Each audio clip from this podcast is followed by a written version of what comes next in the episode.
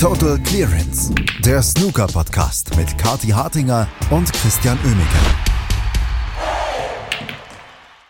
Cheltenham ist der Nabel der Snookerwelt, zumindest für die nächste Woche, denn dort finden die British Open statt. Ryan Day geht als Titelverteidiger in ein sehr interessantes Turnier rein mit kurzen Distanzen. Gegen Ende gibt es erst lange Distanzen, aber es gibt eine ganze Menge Preisgeld. Darüber müssen wir reden und das tun wir hier bei Total Clearance natürlich zusammen mit euch und wir, das heißt Kathi Hartinger und Christian Oemicke. Guten Morgen, Kathi.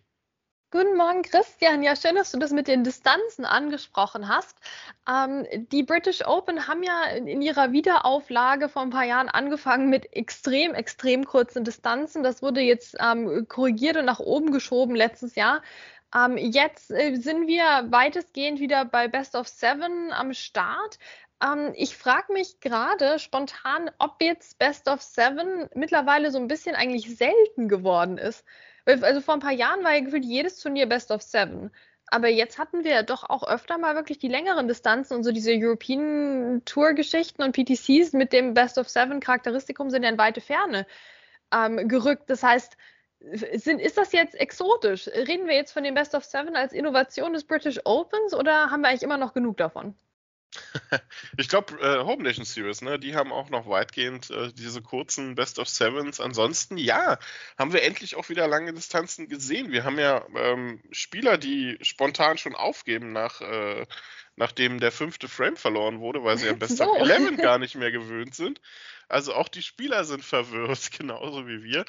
Ähm, ja, die British Open, ähm, inzwischen, ich muss mir ja fast korrigieren, gibt es ja gar nicht mehr so viel Preisgeld. Nur, in Anführungsstrichen, 100.000 bekommt der Sieger dieses Jahr. Also das Turnier hat schon eine, eine, kleine Historie hinter sich und es hat eine Quali hinter sich, äh, Kati. Und ja, wir sind trotzdem erstmal freudig gespannt, was da diese Woche passiert. Ja, absolut. Ich meine, dieses Turnier ist wirklich das Hysterie-Turnier, oder? Da ist man wirklich eingestiegen mit einem enorm hohen Preisgeld und dann diesen enorm kurzen Distanzen. Was war das Best of Five am Anfang, was da mal gespielt wurde? Ähm, ja. Und äh, jetzt hat man das Preisgeld ein bisschen zurückgeschraubt, ja, aber natürlich insgesamt steigt das Preisgeld im Snooker ja ins Unermessliche. Das wissen wir ja, Inflation, who cares, ne? Ähm, das ist ja eine Grundproblematik. Jetzt bei den British Open merkt man es ein bisschen, das ist ein bisschen, äh, bisschen angemessener vielleicht, aber äh, insgesamt wollen wir, da brauchen wir natürlich höhere Preisgelder, vor allem durch das Draw durch, ne, durch die Runden hin, hindurch, damit das mal auch unten ankommt und nicht nur beim Sieger oder der Siegerin. Ähm, das andere hysterische Besondere an dem British Open ist ja, dass gerne und regelmäßig gelost wird nach jeder Runde, wer denn gegen wen spielt etc. Also auch das ähm, bleibt uns erhalten, wobei jetzt natürlich erstmal die ersten Tage feststeht, wer wann spielt, weil das äh, wurde ja schon gelost. Das wurde schon gelost, genau. Es wird äh, relativ frei ausgelost. Ähm, die Top 16 bekommen Heldover-Matches oder haben Heldover-Matches bekommen. Und da sind dann natürlich aufgrund der Auslosungsthematik ja auch schon sehr interessante Matches dabei. Alles wird zum Beispiel natürlich schauen auf Ding Junhui gegen Luca Brissell heute. Ähm, es sind sehr, sehr interessante Matches. Auch die erste Runde, wie Kati schon gesagt hat, ist bereits ausgelost. Das heißt, da wartet Stephen Maguire zum Beispiel auf so jemanden wie Mark Williams, der sein nächster Gegner werden könnte. Oder auch Judd Trump, ähm, der, äh, äh Entschuldigung, Mark Selby oder Ben Woolaston, der so auf Tianpeng Fei treffen würde. Aber es gibt dann auch wieder so ein, zwei Namen, die sucht man vergebens. So zum einen deutsche Namen, äh, Kati, wir müssen drüber sprechen. Deutschsprachige Namen Lukas Kleckers und Alex Osenbacher haben es leider nicht durch die Quali geschafft. Also der Saisonstart könnte besser sein. Ja, könnte besser sein, aber äh, es ging ja jetzt ähm, auch mal was wieder bei Lukas. Nur die Quali zu den British Open ist natürlich jetzt auch schon eine ganze Weile her. Die war im August und ja, das hat nicht besonders gut geklappt und bei Alex Osenbacher auch nicht, nicht gut. Und wir fragen uns natürlich, wie soll das weitergehen? Ne? Wo, wo ist die Formkurve? Wo geht es jetzt mal los? Ne? Wo können wir mal wieder ein bisschen, ein bisschen Magie erwarten, ein bisschen Feenstaub? Aber da ist im Moment noch nicht wahnsinnig viel zu vermelden. Da ist noch nicht wahnsinnig viel zu vermelden und nicht viel zu vermelden ist dann auch bei Ronnie Sullivan, der äh, für das Turnier mal wieder abgesagt hat. Interessanterweise mit der gleichen Ausrede wie fürs European Masters. Na Mensch, Kati, Gott sei Dank war er in Shanghai fit. Ja, ich meine, in Shanghai, da ist das Preisgeld ja noch, noch mal um einiges größer gewesen als bei den British Open. Ähm, äh, Gott sei Dank hat er das geschafft, dahin zu fliegen und äh, da Snooker zu spielen. Ja, jetzt muss er wieder absagen und setzt sich damit berechtigterweise, finde ich, dem Spott der Leute aus, ähm, weil wir ja doch auch äh, von hinter den Kulissen wissen, wie das in, in Nürnberg gelaufen ist und dass wir da, also dass er sich da nicht mit Ruhm bekleckert hat. Ne? Wir also haben jedes Verständnis für ähm, ernsthafte medizinische Probleme etc. Und jetzt gibt es natürlich auch die Gerüchte, dass es jemandem in seinem Umfeld nicht gut geht. Und das wäre natürlich auch ein, ein sehr, sehr guter Grund, nicht mitzuspielen bei einem Turnier. Ähm, trotzdem sind wir auch nicht die Caritas, ne? Und äh, ganz ehrlich, also das ist, macht im Moment mal wieder keinen guten Eindruck von Ronnie O'Sullivan. Wir wünschen ihm alles Gute. Wir wissen jetzt nicht genau, was diesmal dahinter steckt. Das kann ein, ein ernsthafter Grund diesmal sein. Und dann wünschen wir allen Beteiligten alles Gute. Aber äh, also jetzt äh, nüchtern das Draw betrachtend, also kein, kein guter Look für den Ronnie der Profiteur davon ist jetzt äh, Stephen Hallworth in dem Fall, der nachrücken wird, damit gegen Jimmy Robertson in einem Heldover-Match spielt. Ähm, Jimmy Robertson wird sich da vielleicht auch auf den TV-Tisch eingerichtet haben. Das wird es jetzt dann wohl nicht werden. Ähm, das Nachrücken von Stephen Hallworth hat eine interessante Diskussion auf Facebook hervorgerufen, äh, nämlich Julian Boyko, der sich zu Wort gemeldet hatte.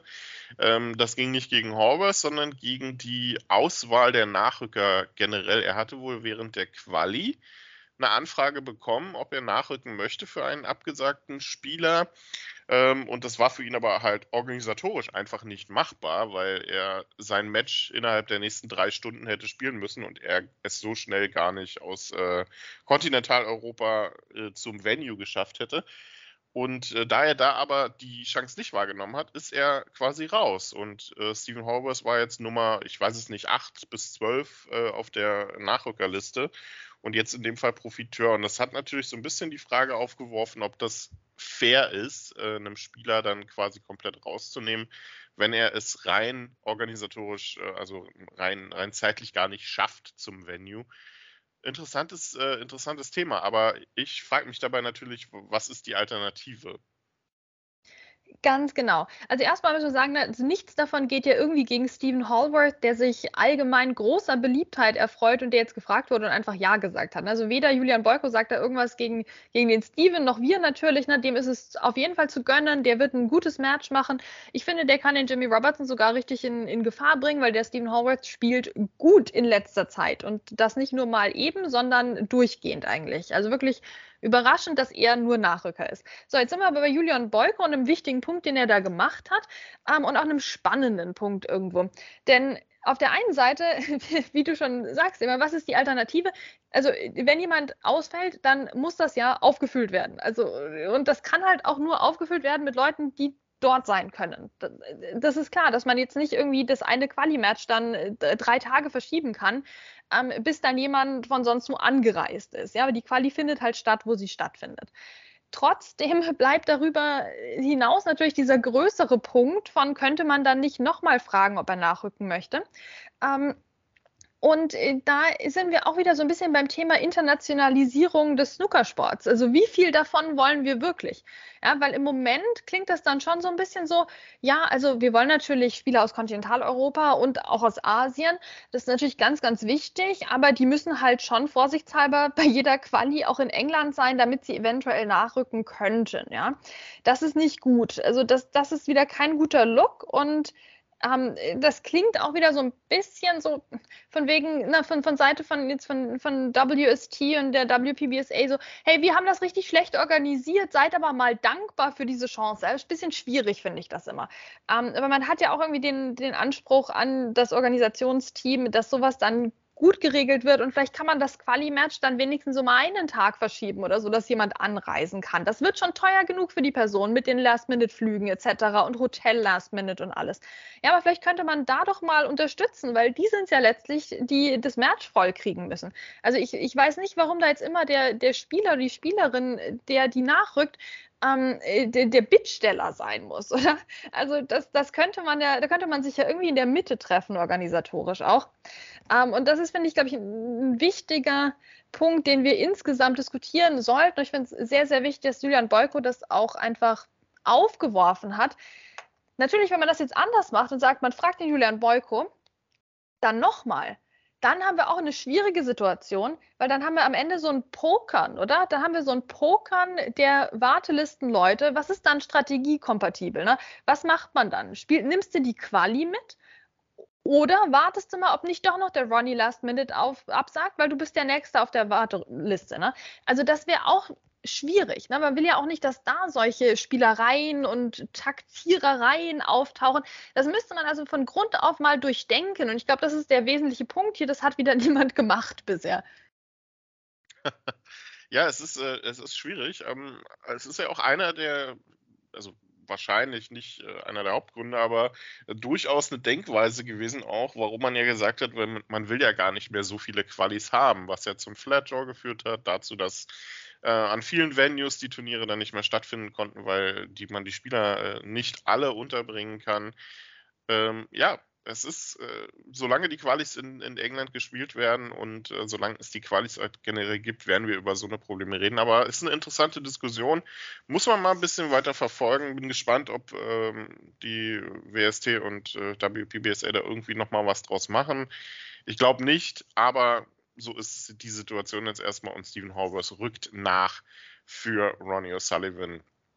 Ähm, ist ein super interessantes Turnier, die British Open. Ryan Day ist der Titelverteidiger, der spielt ja gerade äh, gefühlt bei jedem Turnier, an dem er teilnimmt, ein Maximum Break, ne, Kati? Also können wir uns auf richtig, richtig gutes Snooker einstellen eigentlich.